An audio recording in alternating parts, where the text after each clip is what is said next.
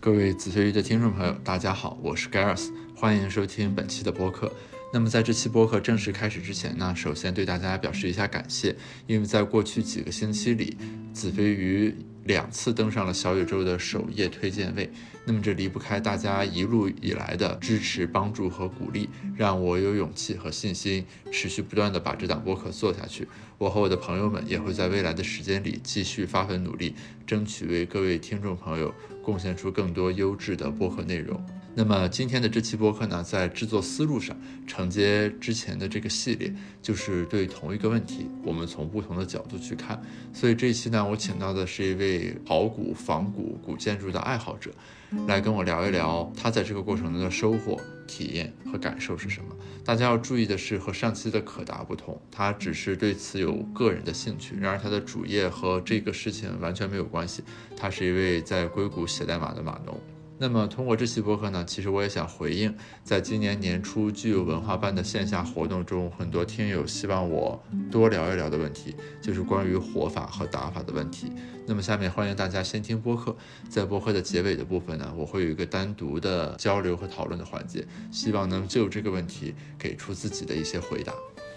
那今天这期播客的嘉宾呢，是我高中和大学的双料学弟李普涵同学，那么欢迎他来录制这期播客。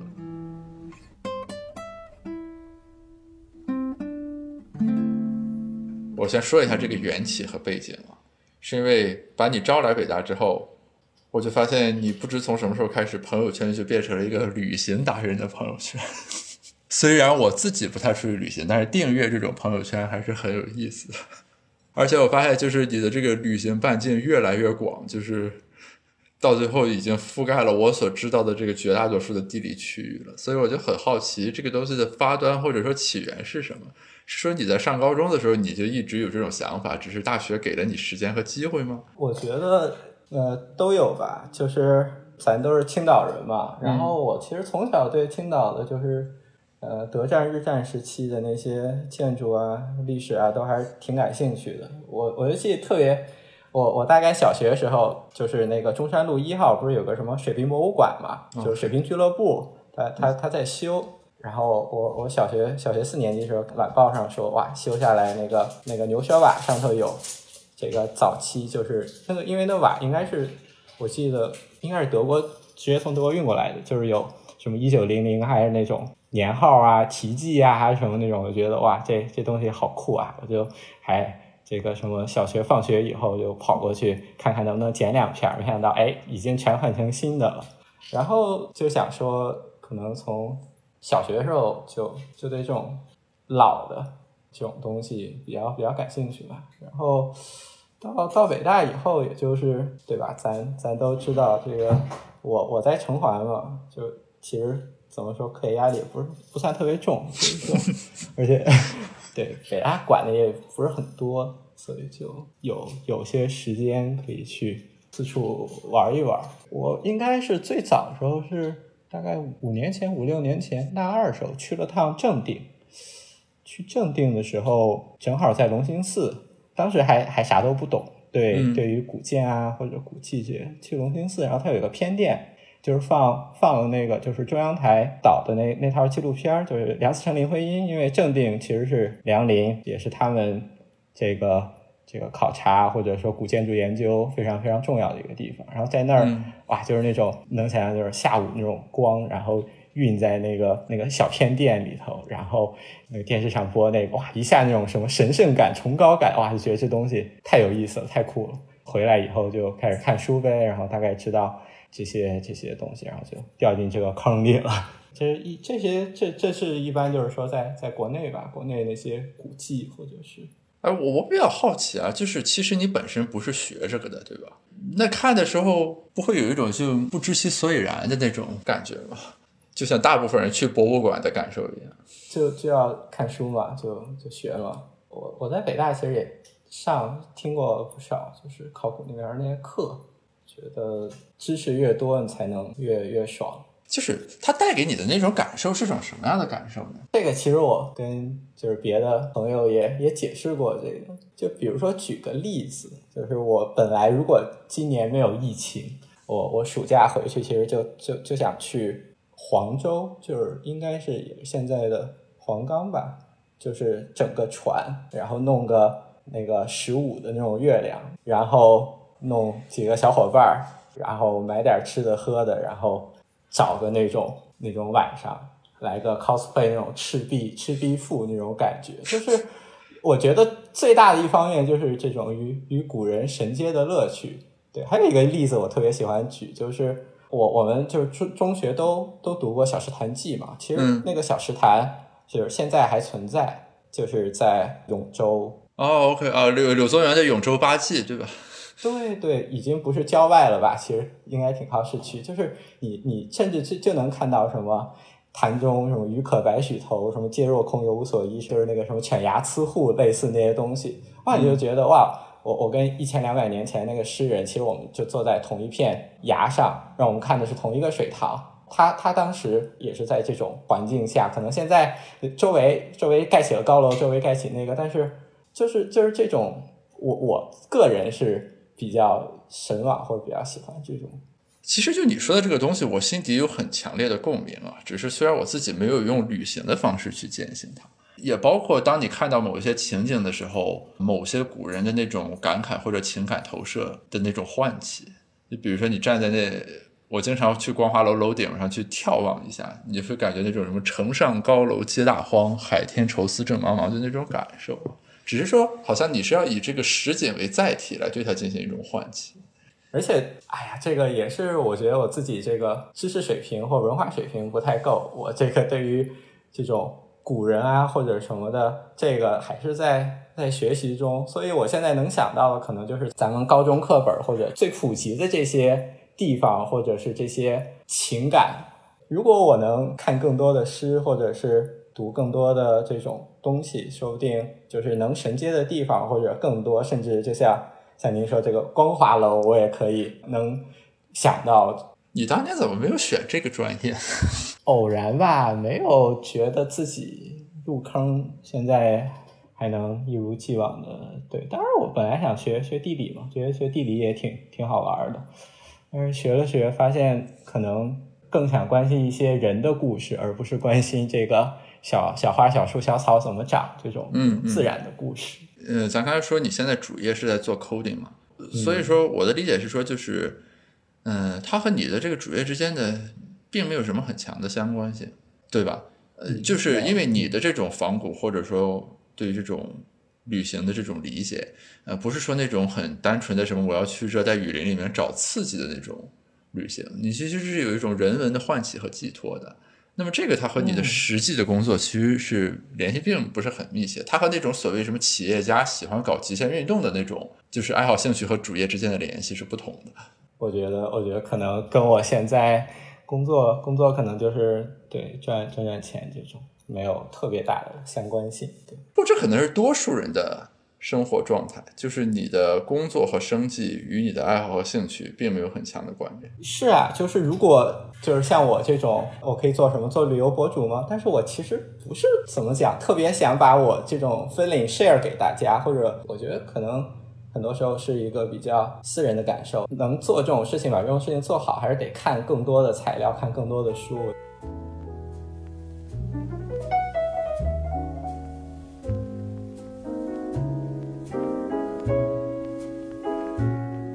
一句，我非常喜欢罗新罗老师，我觉得他是汉语旅行写作的标杆。哎，你有长时间去国外住过吗？我有半年在新西兰，不过就是如果让我现在选，我肯定不会再去新西兰了。新新西兰是自然风光比较好，是吧？呃，对，其实我我我在那儿应该是五年前吧，在那儿待了半年，就是背帐篷徒步。带着睡袋那种玩法，现在觉得已经起码不是我的第一选择了。背帐篷、徒步、睡袋的那种旅行，它的那种愉悦感是来自于什么呢？可能是新西兰还是挺漂亮的吧，景景色就是，比如说那有那种活火山。但是不是冒岩浆，是冒烟儿的那种。OK，嗯，可以，我我记得我当时就顺着那个火山爬爬爬，可能爬了一个多小时，就是踩那种松散的那种火山灰，然后到火山口看那个冒着硫磺味儿那些东西，感觉还是挺有趣儿的。就还是一种体验式的东西，其实。呃，对，体验式的东西。然后其实现在我我觉得我这种或者说人文旅行，其实也也也不是很轻松，也也挺挺辛苦的。呃，有时候就是想一天看更多的东西啊，或者什么，不比这个在在林子里走轻松。你你去博物馆那种那种体验，一直站着，还不如走起来。我我是这么觉得。而且主要是因为你如果对于这个内容本身是有诉求的嘛，对吧？就是你不是说我进去了划了划溜眼珠子就走了的话，那其实那个相应的知识上的负担也是很重的。有时候就就看着什么就就想查一查，然后查着查着就就跟那种 wiki 冲浪一样，就就到不了头了，然后就得转回来接着看这件东西。你去过中东吗？我没有去过狭义的中东，但我去过开罗，就去过埃及是埃及跟跟土耳其这两个伊斯兰国家。但呃那个开罗跟伊斯坦布尔应该是我最喜欢的两个这个外国外国城市了吧。哦，是吗？那些评价如此之高。啊，是我我其实比较喜欢这种比较厚厚重的这种这种地方。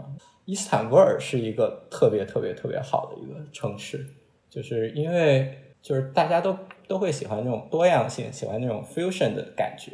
嗯然后伊斯坦布尔它它最早是希腊，然后罗马，然后东罗马、拜占庭，然后再到奥斯曼土耳其，最后又到现代化，就是它的对吧？文化景观是极其丰富的，所以就是我现在在在美国也没有办法出去，花很多时间就是用 Google Google Earth 对着可能某些某些书啊，然后就就在街上，就是假装自己在在伊伊斯坦布尔，从这条街走到那条街，哎哇，这是一个十五世纪的浴场，然后再拐过一条街，哎，发现这是一个六世纪、七世纪的一个这个拜占庭的储水的一个池子，哇，现在已经是个体育场了，哇，就是一个线上旅行自娱自乐的方法。你你在国内还去过哪儿吗？除了什么正定之外？我其实怎么讲，大本营应该是山西吧，就是精神山西人那种。对我我为啥呢非常喜欢山西。是因为那儿古建筑多吗？还是对，古建筑多，主要是古建筑多。其实其实福建也不错，但是啊，这个时间有限，没有在北京还是离山西近一些。山西可能前后去去了十多回。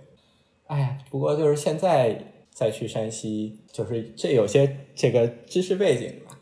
嗯像像像我这种好古者，这个屁股就就可能比较歪，就是有些东西你不要修的太新，你不要铺个水泥地，就是因为现在国国家发达有钱嘛，就是嗯嗯说这个庙就要塌了或者没塌的这个，反正这这也算基建嘛，就是说给你几百万，这个找一个这个什么施工队把这庙给重新落架大修一下。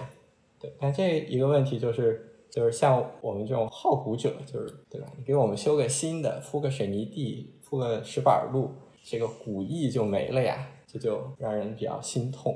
哎，这个这很有意思啊！我我上一期播客就是和北大考古系一个叫王可达的同学录的，他就是做古古建保护的，然后他也提到了这个问题。他说，但这里面有一个 trade off 的问题在于，就是你如果不保护的话，它可能就真没了。哎呦我的天！原来我们我们两期连着播啊！我我其实上周也刚跟他聊，我我啊是吗我非常喜欢跟他聊天儿，对啊，对对他他当然知道我我这种观点，因为我这种观点是极少数人小众爱好者，所以说其实不圈地自萌而已，我们也不指望对吧？文物局或者是利益相关者会 take care of 我们这种这种想法，说为了这种景观或者为了这种古意，其实我个人觉得是。你说修跟保存古意这两件事儿不是冲突的，但是它肯定是需要更多的人或者花更多的精力来思考这个问题。但修的人不一定愿意动脑子嘛，对吧？对啊，所以说我也不，哎，就比如最近就是前两天发生一件事儿，就是你知道，就是在丹阳，就是南京郊外有一片南朝的石刻，就是南朝帝陵，就是南、南朝宋齐梁陈这些皇帝他们的陵墓，但是就是地下已经没有，地上就是有一些石像、石兽这种，因为是就是去年还是什么，就是好像出了点事儿，就是某某个美院的给那石兽什么做踏片儿那种，国内社交媒体闹得比较大，然后这种就非常一刀切，直接就拿那种特别丑的那种塑料围栏儿，就是把这种对吧一千五百年的这种石像就围了一圈儿。这个你说他初心或者是他的目的肯定都是好的呀，这个东西肯定是得先保住，不能破坏。但是谁再去看，你本来还能怀古思忧想一想，但是现在你去，哎呀，这这直接就整个感觉就没了。这是一个没有没有办法解决的一个矛盾，可能本质上就是缺钱。一方面是大家其实对这种这这件事情不是不是特别 take care。我觉得这两年是有所改善，肯定，但这个改善是不是好的，这个是要打问号。你比如说从春晚上来看，最近几年基本上年年就要加一个那种什么国家宝藏的环节，就是说说我们今年有什么文物回归了之类的，就是在这个方面会有一种明显的这种关注。但是这个关注带来的是怎么样的，对吧？就是就很难讲了。那很多地方这个修的就是破坏式的修缮，这个也有很多。哎，对，就想到一个词儿叫保护性拆拆毁。还有什么抢救性发掘，对吧？所以圈里有一句话嘛，就是类似仿古要趁早。就呃，是我我刚才也想说，就是你最优策略就是赶紧看。对，最优策略就是赶紧看。就很多我认识就是比较早去山西的，现在也不太想回去，就看了可能都感觉心痛。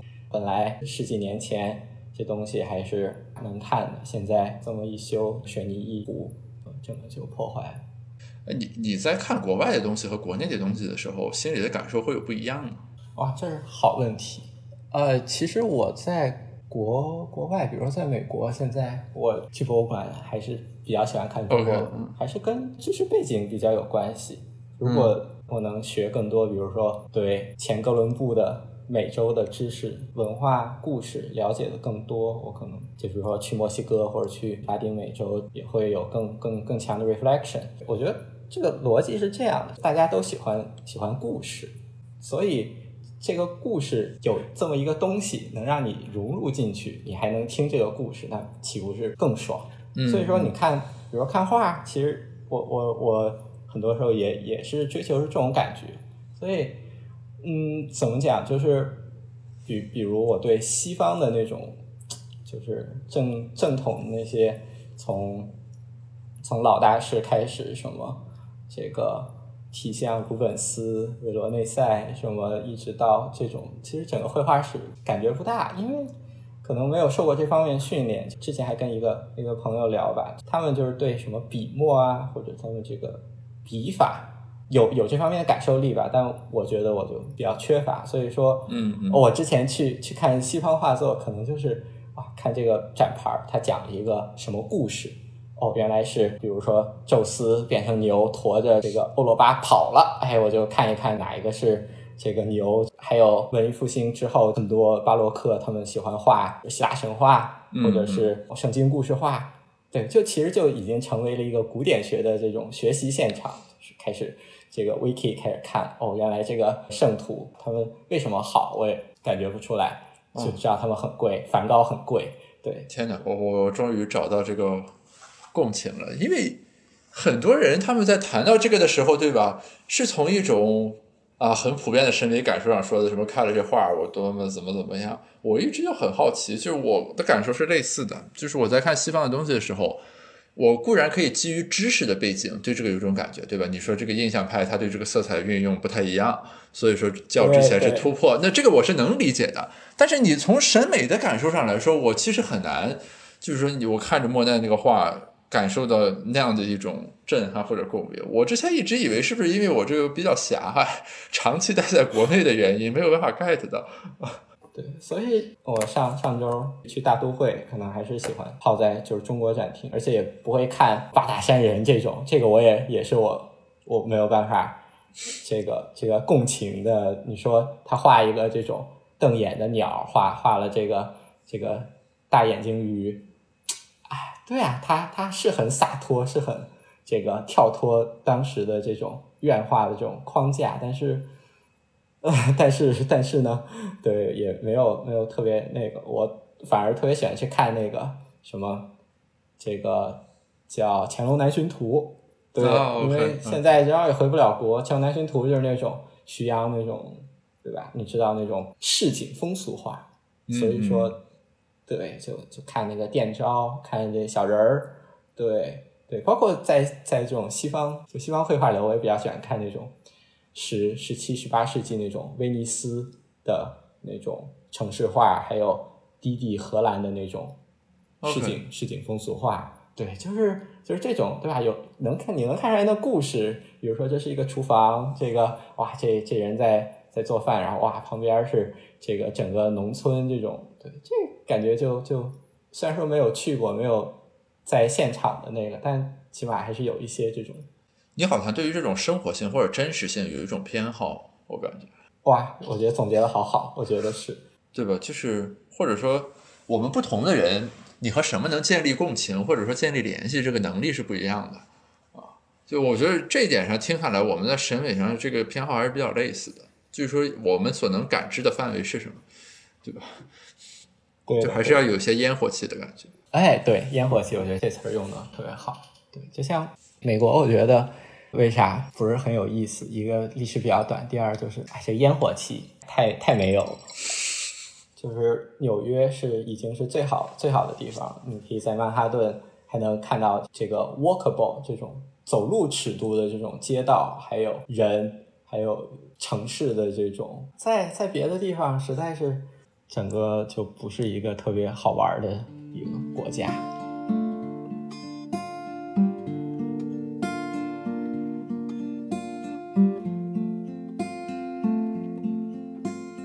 所以你对我们的家乡青岛的发掘应该比较透彻，是吗？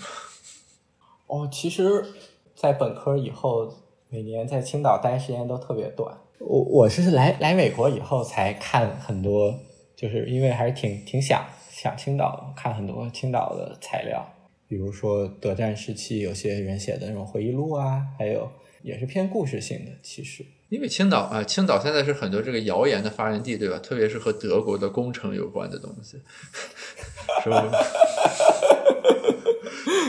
你你刚才提到德国那瓦，我第一反应就是那些经典的谣言，什么下水管道，什么多少米处埋的零件，就诸如此类的这种假新闻。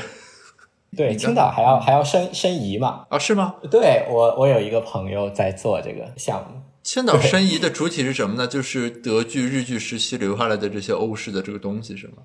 对啊，其实对世界遗产这个事儿非常大的一个坑吧。其实就算青岛现在开始申，就如果没有什么意外，就是排队可能得排到二零五零年，很很保守二零五零年。所以我我其实也不知道青岛这些上层是怎么想的。但换换另一个角度说，就是你说鼓浪屿。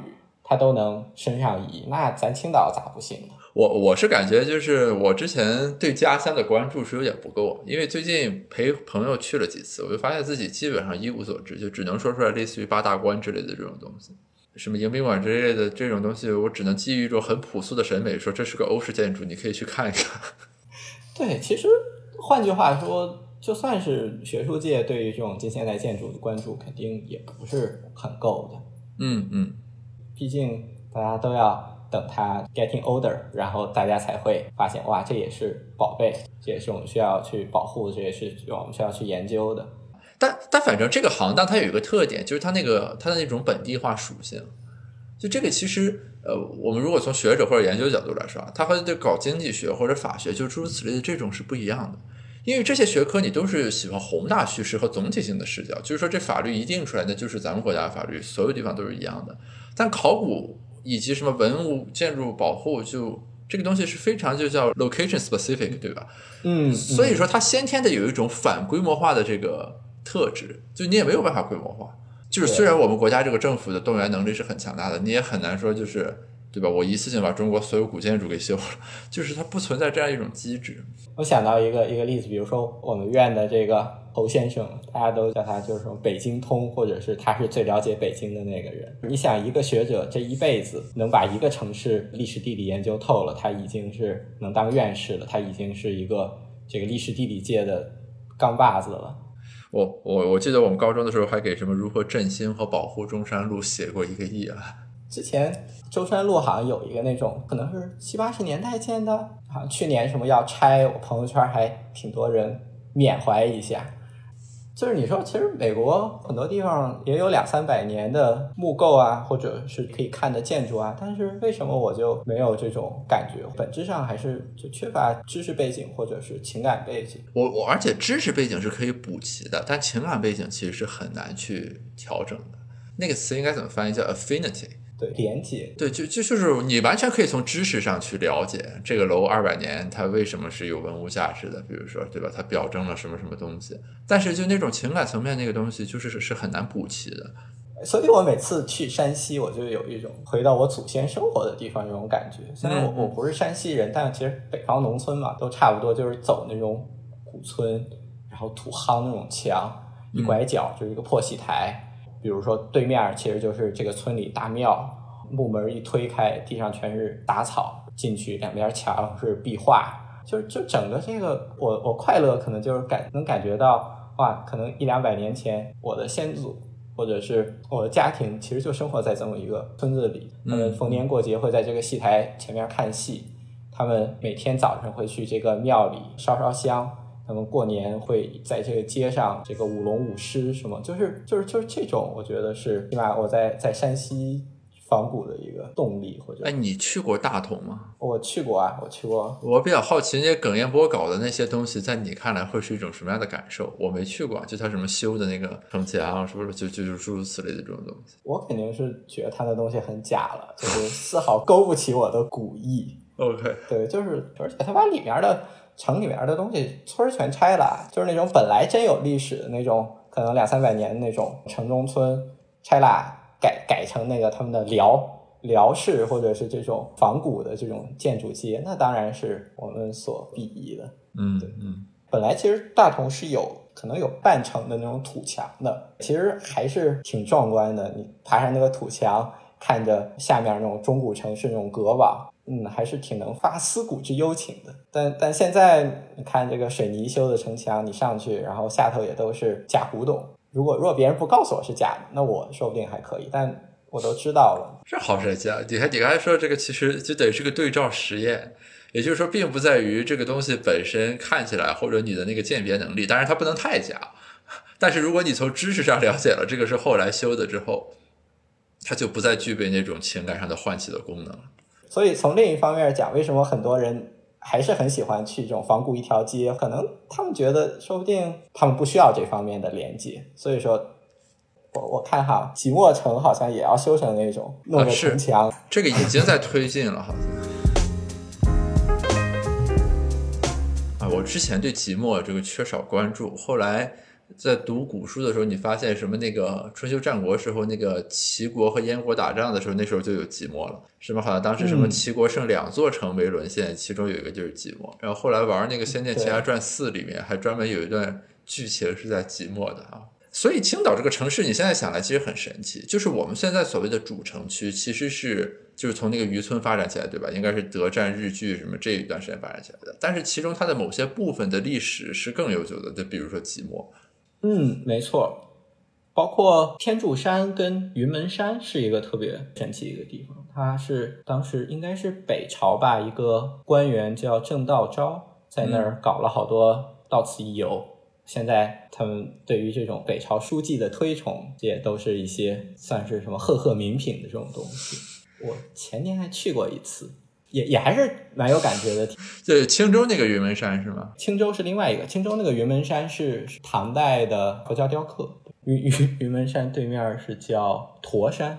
对，这个你知道的也太详细了。哎，其实这这是很有意思的这个爱好，科普一个这个这个名词叫叫全国重点文物保护单位，简称叫国宝。OK，它是一个我国官方立场上来鉴定。你这个东西的价值的一个一个评判的这么一个表吧，跟它跟它对应的有省保，然后县保、区保，就是省一级、市市一级、区一级这种。嗯嗯。现在已经到第八批了吧？从第一批一九六一年开始，这个圈里很多人就自己叫刷宝党。我其实也是刷宝党，就对着这个单子去是吗？对。当然我我没有特别极端，就是有些朋友也不能说极端吧，他们对这个单子就更迷恋一些，就很多遗迹地上已经看不到了。就比如说告诉你这片地之前挖出来了这个哪个哪个诸侯王的墓，但现在已经就是农田了，就旁边立了个碑，然后也得去一下。跟这种地方把它列入这个重点文物保护单位的目的是什么？哦，可能我我说有点绝对，可能现在下头还有东西啊，对，但是上面看不出来。然后这这就是叫碑党，就是为了跟碑去打卡。他们自己可能就美其名曰自己叫农农业考察。这跟集邮的心态是一样的。哎，对，万万物皆可集啊！人类的的本质之一就是集邮啊！我觉得，你你今天一天去了十好几个国宝，还是很有成就感、很有满足感的嘛。甚至你你都没有办法想象吧？就是有有这么一个微信里面这种 app，可以你打卡，还有排行榜，你可以知道全国有多少同号去过这儿，国宝数量最多的人是谁。但是我我最近在录播客的过程中，就是我会找很多在某个方面有一些这种特别爱好的人来聊，我就会发现中国因为人口的基数大，当然世界的人口更多了，你这个基数大了之后，就我们认为很小概率或者很小众的东西，其实它都是一个有很大人口规模的东西，像很多很多地方。对，都是你都不不会想象的会会去的，包括就就说山西，就是那些庙，它其实都是在村儿里嘛，那种村儿肯定是你一辈子都不会去的。这期播客的最大的受益者应该是山西。哎，说到这个，我还想到就是就是美国就是博物馆嘛，就是美国博物馆的运作是一套非常完整的一个体系。你想，你你怎么从一个没有历史的国家，能给他们建立起这么多帝国主义这个百科全书式的博物馆？这这其实是非常非常难的。但嗯嗯，美国博物馆就做到了这么一个。当然，最最本质就是这个美国这个经济在十九世纪末以来就已经就是一直都是 top one。它有了钱，我们就可以从世界各地买东西。但这个钱不是，比如说国家文物局这种的，他钱也是土豪的，比如说洛克菲勒啊，中国文物比较有名，弗利尔啊，比如说 J.P. Morgan 呐，钱是他们的。一很大一方面是这东西可以抵税，我也是最近最近才才知道。这就是很好的经济激励政策的设计。对，一个一个非常好的循环吧。对，就是你要以激励相融的方式去做事情，而不仅仅是简单什么我号召你一下。对，如果这个东西你买过来给公众展出，它是能百分之百抵税的。所以说，就是就给咱北大捐博物馆那个塞克勒嘛，他就是最后把他东西都捐给大都会，捐给国家。他其实这是一个非常精明的犹太商人。哎，就总体听下来，我感觉这个行当里面有很多可以在机制设计上去改进的东西。还还有一个方面，毕竟这东西不是特别有钱嘛，就就比如说你在博物馆可能当到一个很 senior，干几十年，可能还没有 entry level 的码农做的多，都是大家都是用爱发电，对，对吧？所所以所谓激励的设计，其实是指说如何让更多的人用爱发电，对吧？就是这是这个激励设计的目的嘛。就你你越是用爱发电的这个部分，越需要激励设计。你如果单纯是用钱发电，那就好说了，那就是算账的问题了。哇，那这个行业已经用爱发电这么多年了，大家还乐此不疲，说不定真的就是能成天跟跟那些东西混在一起，大家就开心。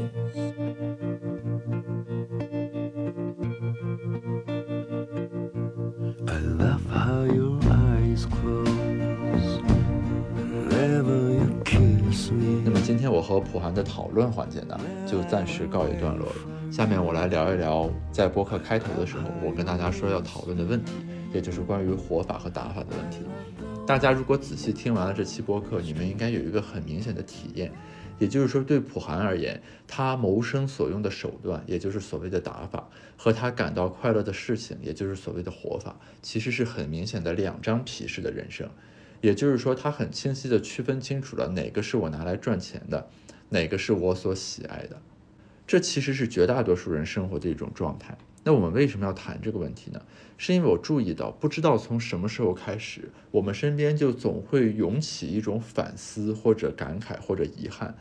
总是有一种论调想强调的是说我喜爱的是什么，我感兴趣的是什么。当初我因为因为什么没有这样，于是我现在的工作是我所不喜欢的。我真正想要的其实是另一种东西，也就是说。不知道是一个什么样的缘由，使得很多人脑子里面有一种幻象，一种美好的远方，是说我所喜爱的应该也就是我的工作，我所做的用于谋生的也应该就是我的爱好。于是我的打法和活法应该是合二为一、一致统一的。我不否认这种想法本身是一个很美好的愿景，但是我认为在生活中绝大多数情况下这不是现实。为什么呢？从我们经济学的角度来说，在西方经济学的体系里面。我们是怎么样研究人的工作行为呢？我们会把这个叫做劳动力供给问题，也就是说，你如何决定你要工作多久，你要工作几个小时？那么这个决策的过程，我们要权衡的是什么呢？是一方面，工作可以给你带来收入，比如说每个小时工资是多少，但同时工作让你感到痛苦。在经济学里面，这个词叫 disutility，就是我们消费一个东西，你感到愉悦叫 utility，工作带来的是 disutility。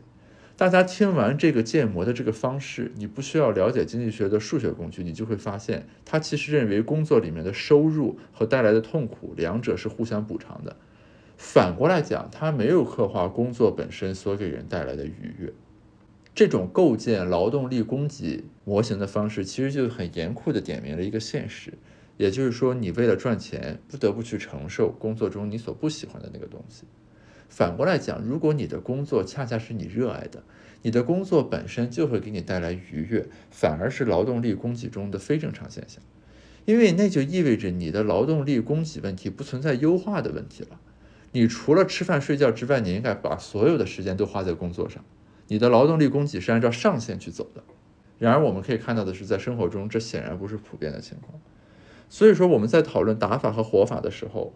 我想通过普寒，首先呈现给大家的一点就是说，没有人说打法和活法统一就是好的，二者不统一就是有问题的。李普寒用他自己的生活经历向大家很清晰地呈现了，我一边靠这个赚钱，一边去享受另一个东西，二者之间彼此是没有矛盾的。所以说，我们有的时候对那种我要做自己所热爱的事情来谋生这样一种幻象的追求，其实给自己徒增了很多无谓的烦恼。我举个例子，比如说高考的满分是七百五，你考了六百八，你就会想，我离满分还差了七十分。但是其实可能这一年的高考状元也只有七百二十分，所以你离这个事实上的最高点只差了四十分。你固然依然可以感到遗憾和惋惜，但是你没有必要朝着那个七百五去惋惜，你只需要朝着七百二惋惜就可以了。不要因为自己看到了一个。不在可行域范围里的东西，而多了三十分的悲哀与困扰，这其实实质上是我们自己的庸人自扰。在悦纳了这个事实的基础上，我们再进一步的去审视。大家要想的是说，你想把活法和打法统一起来，这个事情是一个真实的想法吗？如果有这个机会的话，你真的会去这样做吗？因为在既往的聊天中，每当朋友提到这个问题的时候，我都会问说你喜欢的是什么？他会介绍，然后我说那这个东西能不能变成一个生意？他想一想之后，一般的答案都是能。然而为什么不去做呢？其实有的时候，我们所谓的爱好，我们所谓的喜爱，恰恰也是一种距离产生美的概念。一旦它真的变成了你的工作，变成了你从早上八点醒来之后就要去想的一个事情的时候，它带给你的这种愉悦可能就不复存在了。所以说，当我们去看待自己所热爱的、自己所喜爱的、自己认为美好的东西的时候，我们需要多想一层，就是这种美好到底从何而来？当它变成你的生计之所迫，这种美好是不是还存在？比如说，我们都喜欢吃好吃的。如果你的工作变成了美食评论家和鉴赏家，好吃的所带给你的感受和体验，还是原来的那种感受和体验吗？我之所以要补充这一段内容，原因是什么呢？是因为我不想给大家造成一种困扰和误导。我坦率地说，作为一个科研工作者，那么在打法和活法的统一性上，我的统一性可能是相对比较高的。但我并不认为这种情况本身就是更好的、更值得大家去追求的。在今年年初，具有文化所主办的那场线下的交流会上，当时有一位女性的听众举手提问，让我印象特别深刻。她内容的大致内涵就是说，她认为张琳，包括我在内，我们每个人都在做着自己喜欢和热爱的东西，然而他每天却要与自己的工作进行挣扎和对抗，于是他感到很不快乐，他很羡慕我们。